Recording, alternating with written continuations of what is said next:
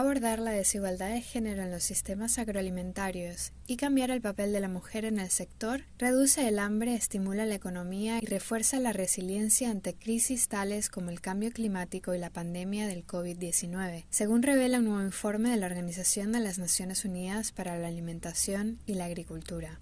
El documento La situación de las mujeres en los sistemas agroalimentarios, el primero de este tipo desde 2010, no se limita a la agricultura, sino que ofrece un panorama completo de la situación de las mujeres que trabajan en los sistemas agroalimentarios, abarcando desde la producción hasta la distribución y el consumo. En una entrevista con Noticias ONU, el director del Departamento de Transformación Rural Inclusiva e Igualdad de Género de la FAO ha explicado para nosotros lo que conlleva este término.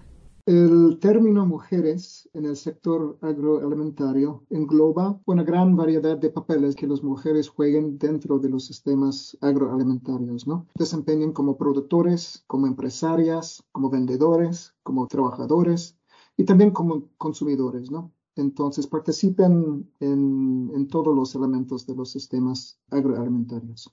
Benjamin Davis destaca también que los sistemas agroalimentarios son una importante fuente de trabajo a nivel mundial. El 36% de las mujeres que trabajan están empleadas en el sector, una cifra que alcanza el 38% en el caso de los hombres. Ante la pregunta de por qué se habla de desigualdad en el sector, ante una cifra tan pareja, el director explica que el trabajo de las mujeres está menospreciado y sus condiciones laborales tienden a ser peores que la de los hombres.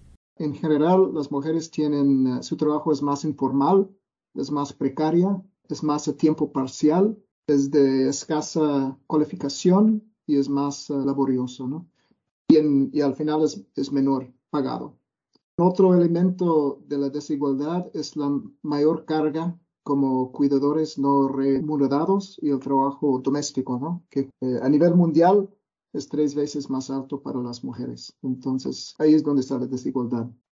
En concreto, el informe destaca que las asalariadas en la agricultura ganan 82 céntimos por cada dólar que reciben los hombres. La razón no solo está ligada a la segregación ocupacional y la precariedad de las condiciones laborales antes mencionada.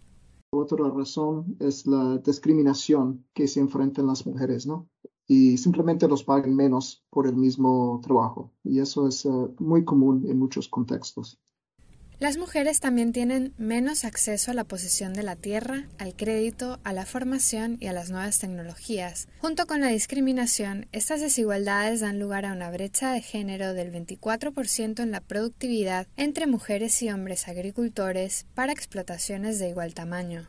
Benjamin Davis explica que abordar las desigualdades de género en los sistemas agroalimentarios tendría muchas consecuencias en la vida cotidiana de las familias y de las comunidades, y que las mujeres tendrían un papel protagonista dentro de la vida colectiva.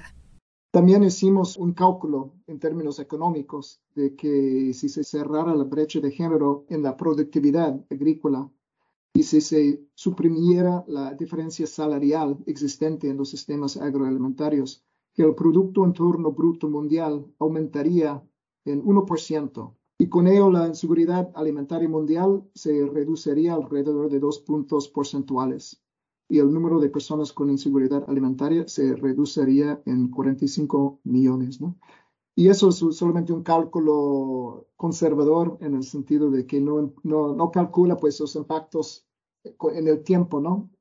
A su vez, los beneficios de los proyectos que empoderan a las mujeres son mayores que los que se limitan a tener en cuenta las cuestiones de género. Los autores explican que, si la mitad de los pequeños productores contaran con medidas centradas en el empoderamiento de las mujeres, se produciría un aumento significativo de los ingresos de otros 58 millones de personas y de la resiliencia de otros 235 millones. En el informe también se señala que cuando las economías se contraen, los puestos de trabajo de las mujeres son los primeros en desaparecer. A escala mundial, el 22% de las mujeres de los segmentos de los sistemas agroalimentarios que se desarrollan fuera de la explotación agrícola perdieron su empleo en el primer año de la pandemia del COVID-19 frente al 2% de los hombres. Durante la pandemia aumentó también más rápidamente la inseguridad alimentaria de las mujeres, que además tuvieron que asumir más responsabilidades de cuidado, lo que supuso que las niñas faltaran más a clase que los niños. Igualmente, el informe indica que las mujeres son más vulnerables a las perturbaciones climáticas y los desastres naturales, debido a que tienen recursos y activos más limitados que reducen su capacidad de adaptación y resiliencia.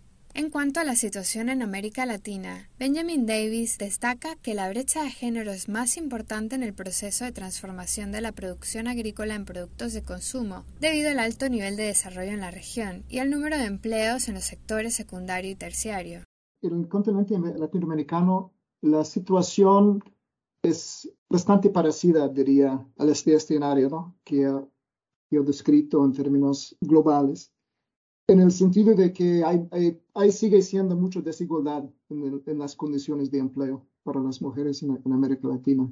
De nuevo, en términos de la informalidad, la, naturaleza precaria y siendo ah, menos pagada. ¿no? La, la, diferencia sería de que los países en América Latina son, bueno, la agricultura juega un papel menor en las economías, entonces hay menos mujeres en términos porcentuales ah, que están trabajando en el sector agropecuario.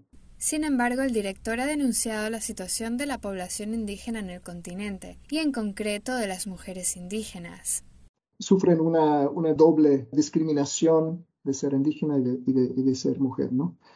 Y que también tiene implicaciones muy importantes para la vida de ellas y de sus familias.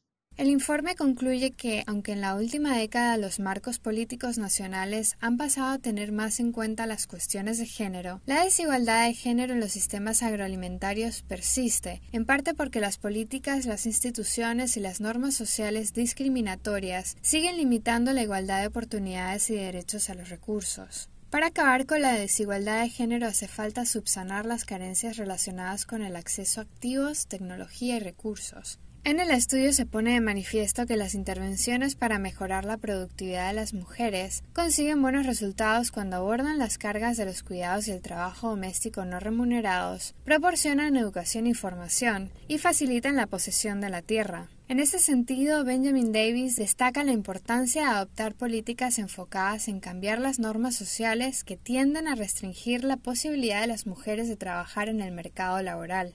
También muy importante es mejorar los derechos de las mujeres a la propiedad o a la tenencia segura de tierras agrícolas, que influye muy positivamente sobre el empoderamiento, la inversión, la gestión de los recursos naturales y el acceso a servicios e instituciones, y también les ayuda en términos de aumentar el poder de negociación de, de las mujeres. ¿no? El director hizo referencia a cómo el acceso a guarderías también tiene un notable efecto positivo en el empleo de las madres, mientras que los programas de protección social han demostrado aumentar el empleo y la resiliencia de las mujeres. Y por final, es muy importante un esfuerzo mayor para tener información estadística desagregada por género que puede medir el empoderamiento en sus múltiples dimensiones. Y eso es muy importante para mejorar el diseño y la eficacia de los programas y las políticas en materia de igualdad de género y empoderamiento. En un último mensaje a los estados en América Latina, el director declara que para cerrar la brecha de género hace falta voluntad política.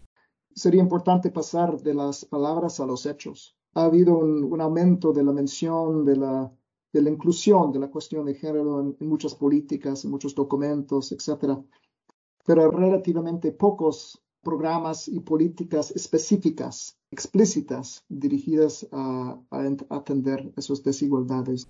El informe concluye que la reducción de las desigualdades de género en los medios de vida, la mejora del acceso a los recursos y el fomento de la resiliencia constituyen una vía fundamental hacia la igualdad de género, el empoderamiento de las mujeres y unos sistemas agroalimentarios más justos y sostenibles.